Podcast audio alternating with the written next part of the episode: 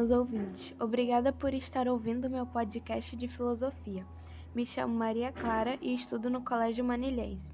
Estou no segundo ano do ensino médio e hoje vim falar sobre o tema alienação social. Segundo seu significado jurídico, é o mesmo que doação, venda de alguma coisa que se possua privativamente. A principal diferença entre o conceito e o significado da palavra está em que o segundo trata da alienação, enquanto apropriação exploração do trabalho, e o primeiro, a partir deste uso, trata da mesma relação do plano da consciência. Para a filosofia, o conceito tem raiz alemã, que quer dizer estrangeiro ou exterior.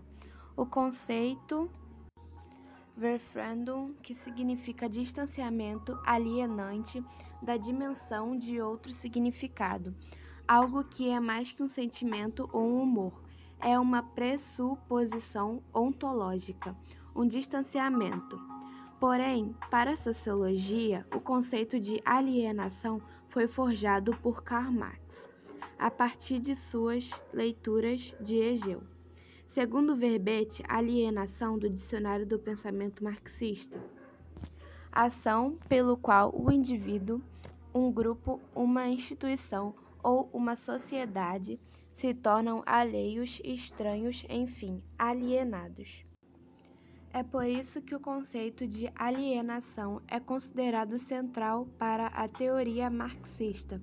O processo de exploração capitalista descoberto por Marx tem como base a alienação, seja social, autoalienação ou alienação do trabalho.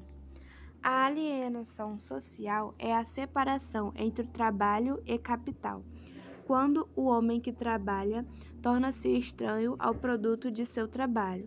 Seu caráter não é apenas descritivo, mas também prescritivo.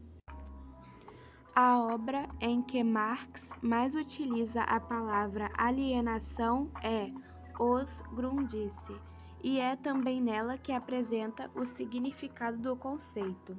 O que o trabalhador troca com a capital é seu próprio trabalho, na troca a disponibilidade sobre ele. Ele o aliena. O que ele recebe como preço é o valor dessa alienação. Por fim, Marx acredita que o trabalho constitui a própria essência da atividade humana. É através do trabalho que a transforma a natureza e o próprio homem. É o mediador essencial da sociedade. A alienação do trabalho pelo modelo de produção capitalista consiste, portanto, em uma ameaça à liberdade dos homens e à sua realização plena. Bom, muito obrigada por ter me escutado aqui. Um grande beijo e um abraço.